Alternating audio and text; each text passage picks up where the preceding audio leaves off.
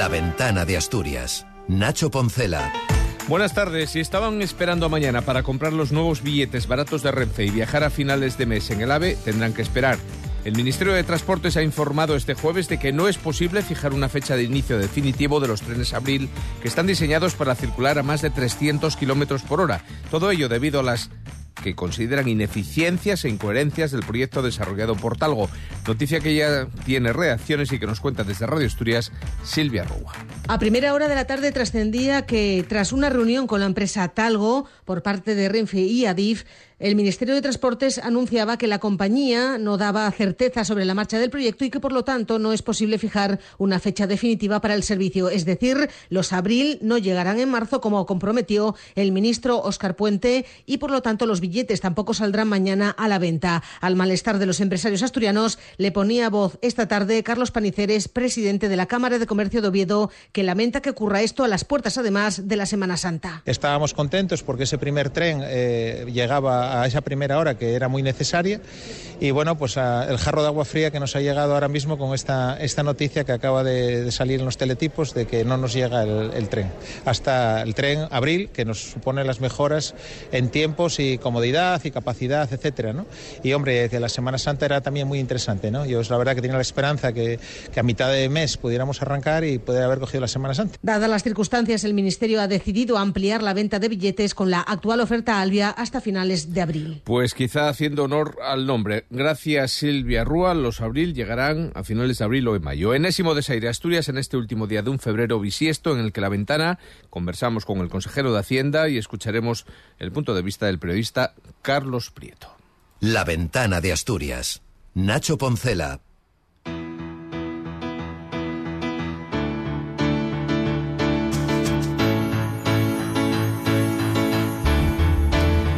Guillermo Peláez, consejero de Hacienda, portavoz del Gobierno de Asturias. Buenas tardes y le agradecemos que se siente en este estudio esta tarde en la ventana de la SER. Mm, muy buenas tardes y muchas gracias por, por invitarme.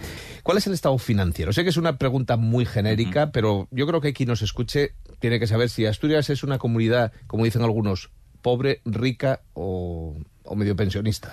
Bueno, a lo que se refiere el, balance financiero, el presupuesto, eh, está saneado. Tenemos unas finanzas públicas absolutamente saneadas. Eh, gracias al trabajo de mis predecesoras, el Principado de Asturias, la Administración, tiene unas cuentas mm, absolutamente saneadas. Tenemos, eh, somos la comunidad autónoma, la tercera comunidad autónoma menos endeudada de aquellas de régimen común. por tanto, creo que en ese sentido podemos estar tranquilos. Ahora bien, si analizamos eh, comparativamente con el resto de comunidades autónomas, la capacidad financiera, esto nos referimos a la capacidad de eh, recaudatoria de impuestos en, Asturias, ahí pues estamos en, una posición eh, distinta a la de otras comunidades autónomas que son más ricas, como puede ser Madrid, el efecto capitalidad, gran concentración de población, más dinámica en materia de inversión, como puede ser Cataluña. Eh, y por eso es tan importante el sistema de financiación autonómico, porque trata de repartir los recursos entre las regiones.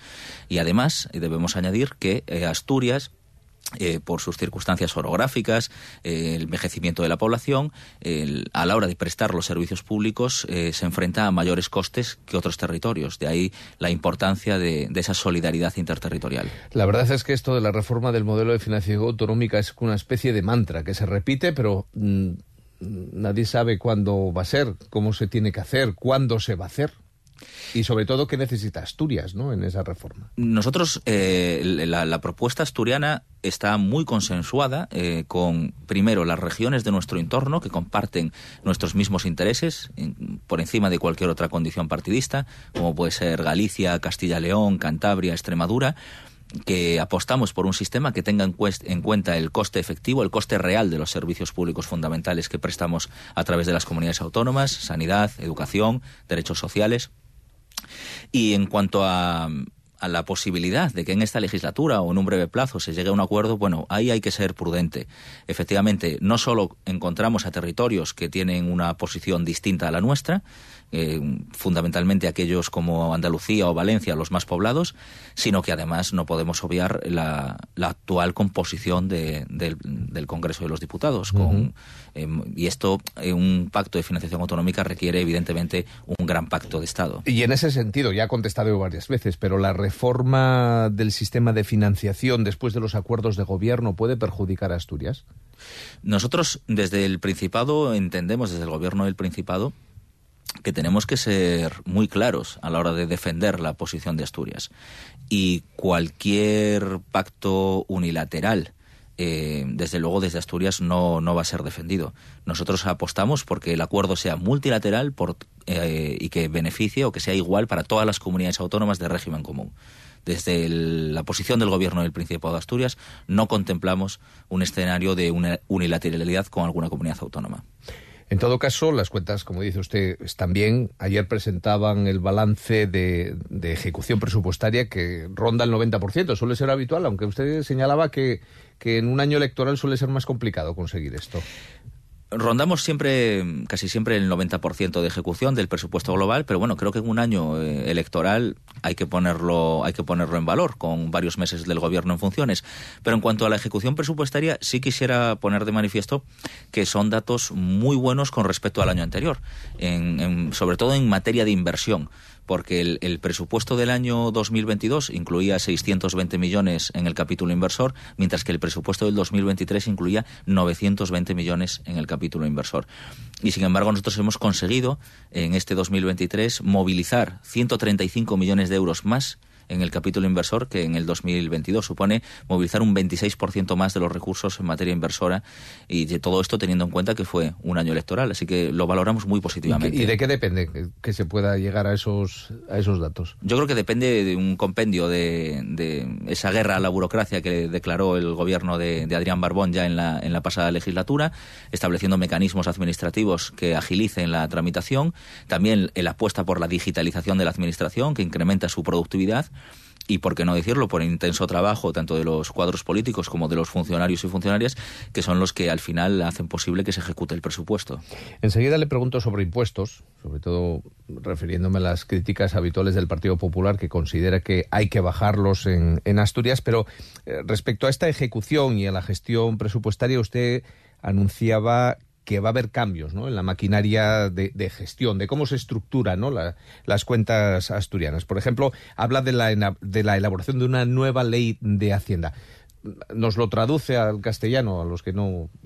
Nosotros actualmente tenemos una regulación eh, para la ejecución presupuestaria que data del año 1998. Es el texto refundido de no recuerdo ahora el nombre, pero la, me hace mucha gracia porque el acrónimo es TREPA. Entonces yo creo que ya con ese acrónimo... Un poco, peligroso. Un poco peligroso. Entonces ya solo con ese acrónimo ya merece la pena cambiar la ley. Pero es que además es del año 1998. Los procedimientos han cambiado mucho, Asturias es muy distinta, el presupuesto es seis veces más grande que con respecto al año 98. Para que se haga una idea, no, estaban, no, no se habían terminado de transferir las competencias en materia de sanidad. Es decir, es necesario abordar esa ley. Es una ley eminentemente técnica, eh, pero que forma parte de esa guerra a la burocracia y lo que trata es de agilizar los procesos administrativos y adaptarlos al siglo XXI y adaptarlos también a las nuevas herramientas digitales que tenemos, porque esta ley no tiene en cuenta que ahora ya todo se tramita de forma digital. Es eh, una ley imprescindible que tenemos la firme voluntad de sacar adelante en esta legislatura y muy necesaria para mejorar todos esos procesos, para garantizar que todos los recursos públicos se pongan a disposición de la ciudadanía. Le hablaba yo de impuestos. Hay quien dice que Asturias es una isla fiscal. Lo, he manifestado ya en, la Junta General varias veces y también ante la prensa. Yo, como saben, yo estaba trabajando en Madrid. Llevaba siete años trabajando en Madrid, en la agencia tributaria, en mi último destino en la Delegación Central de Grandes Contribuyentes. Realicé el máster de tributación en el Instituto de Estudios Fiscales con los mejores ponentes hace apenas tres años y jamás había escuchado fuera de Asturias, jamás referirse a ningún técnico con ese concepto. Jamás. Nadie asocia Asturias con una isla fiscal. Es, creo que es un debate eminentemente interno, interesado, pero también debería advertir que cuidado con que eso cale fuera, porque al final sí puede tener un daño reputacional para Asturias. Lo cierto es que las comunidades autónomas tenemos una competencia en materia de impuestos muy limitada y sobre todo es muy limitada en el aspecto empresarial la Ley Orgánica de Financiación de las Comunidades Autónomas, la propia Constitución, así como la Ley de Garantía de Unidad de Mercado, prohíben a las comunidades autónomas establecer medidas tributarias que puedan suponer un obstáculo a la actividad empresarial. Los negocios tienen la misma fiscalidad en toda España, porque somos un mercado único. Por tanto, quiero de verdad erradicar ese concepto que además puede generar mucho daño a Asturias. Citaba también los fondos europeos, están siendo una inyección muy importante, pero parece como el maná que nunca va a caer, que nunca va a parar de caer del cielo, pero eso llegará un momento en que habrá una limitación, ¿no? Eh, bueno, a ver, eh, parece ser que se va a firmar una segunda adenda del mecanismo de recuperación y resiliencia. Asturias ha recibido, va a recibir 700 eh, millones de euros de este mecanismo para gestionar directamente desde la comunidad autónoma, aparte de los que gestiona el gobierno de la nación aquí en, Asturias, concretamente el PERTE de Arcelor, 450 millones de euros que vienen de Europa pero tramitados a través del gobierno de la nación. Pero el otro día en una videollamada de una con el con el ministro con el nuevo ministro de Hacienda nos exponía cómo los fondos europeos estaban teniendo un impacto claro ya en la, en la economía española. La economía española está creciendo por encima de la media de la Unión Europea y él nos mostraba determinadas gráficas, por ejemplo, la entrada de capitales en España, se ve claramente esa senda creciente como consecuencia de todos esos ingresos que está proporcionando la Unión Europea. Se veía también cómo se desplazaba la mano de obra hacia el IMAS de Masí, cómo se incrementaban las exportaciones de España y también las de, las de Asturias en la prestación de servicios, la exportación de servicios que se llama, aprovechando la digitalización. Es decir, si analizamos los macrodatos, vemos que los fondos europeos sí están transformando el tejido productivo eh, tanto asturiano como, como español. La Vencer Gijón.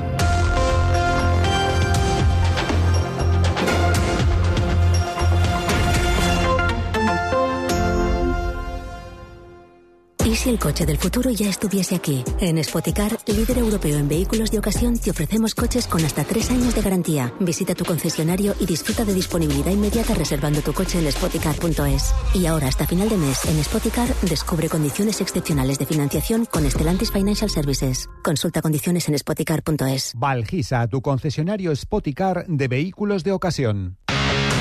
¿Crees que todos los sofás son iguales? Prueba un sofá Crenford y cambiarás de idea al instante.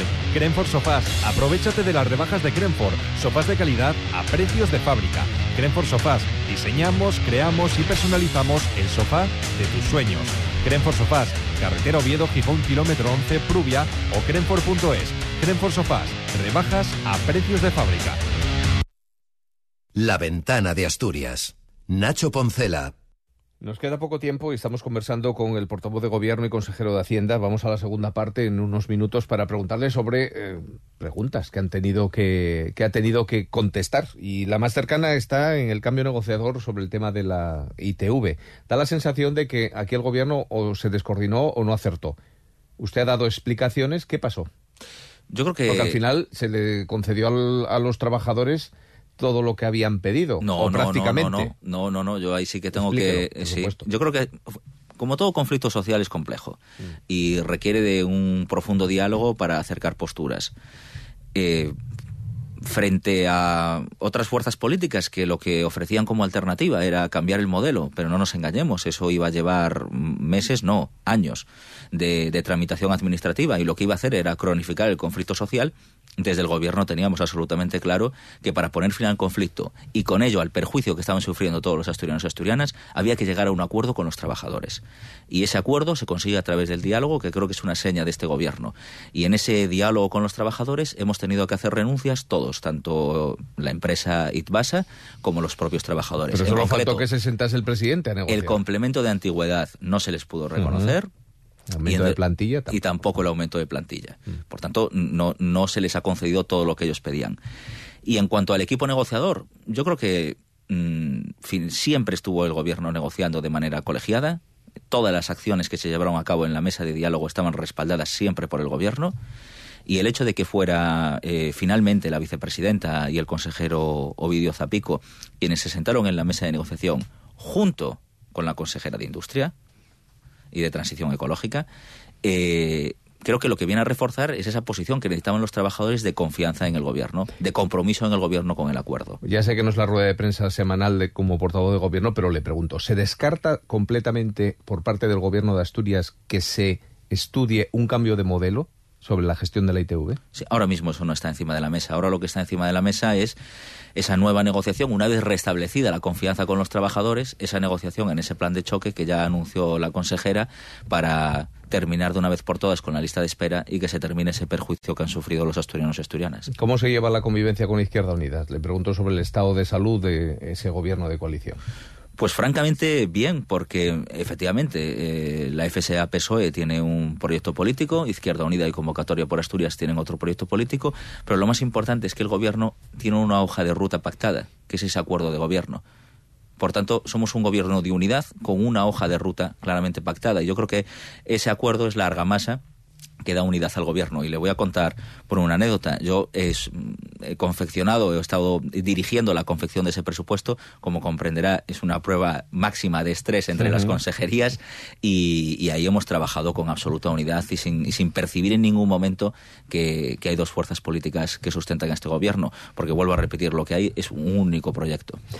Y una más. El PP dice que la victoria en Galicia convierte a Asturias en una isla rodeada que no resistirá el empuje popular, algo que, por cierto, encaja muy bien con que eh, la Secretaría General del Partido Cuca Gamarra haya dicho que el presidente del Principado se llama Bardón. Yo creo que, no sé si un lapsus o que simplemente no sabe cómo, cómo se llama.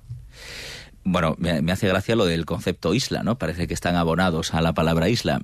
Lo cierto es que yo creo que la isla en Asturias es el Partido Popular porque siempre se aísla con la extrema derecha en el no a todo, en el no permanente. De hecho, no vale ni la psicología inversa con ellos. Hemos probado con la ley de impulso demográfico, se opusieron a la ley de impulso demográfico, o sea, se están oponiendo ahora mismo a la ley de impulso demográfico porque dicen que no contiene medidas concretas. Bueno, pues les ofrecemos medidas concretas, la fiscalidad diferenciada a través de los presupuestos, y también votaron que no.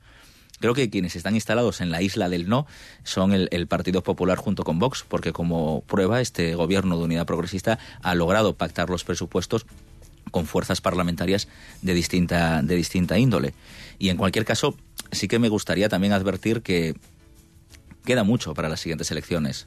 Las últimas elecciones autonómicas fueron en mayo, hace menos de un año, y las ganó el Partido Socialista. Las elecciones en Asturias se celebrarán todavía dentro de, tres años, y tres años son muy largos, y son más largos todavía en el Partido Popular de Asturias. Guillermo Peláez, consejero de Hacienda y Fondos Europeos, portavoz del Gobierno, le agradecemos esta tarde que haya estado con nosotros en este tipo de conversación de la ventana. Muchísimas gracias.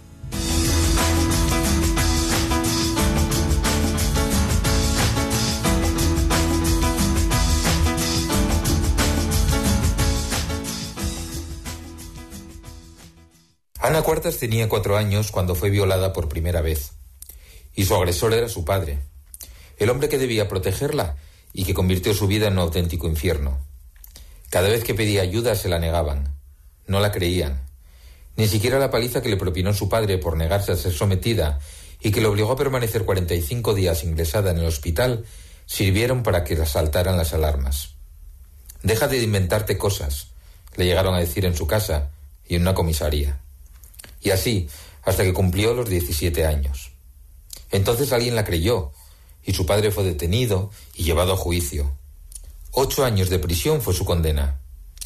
Ingresó en la cárcel el 2 de marzo de 2016. Calculen. Ana vuelve a vivir la pesadilla. Su progenitor salió ayer de prisión, sin ninguna orden de alejamiento.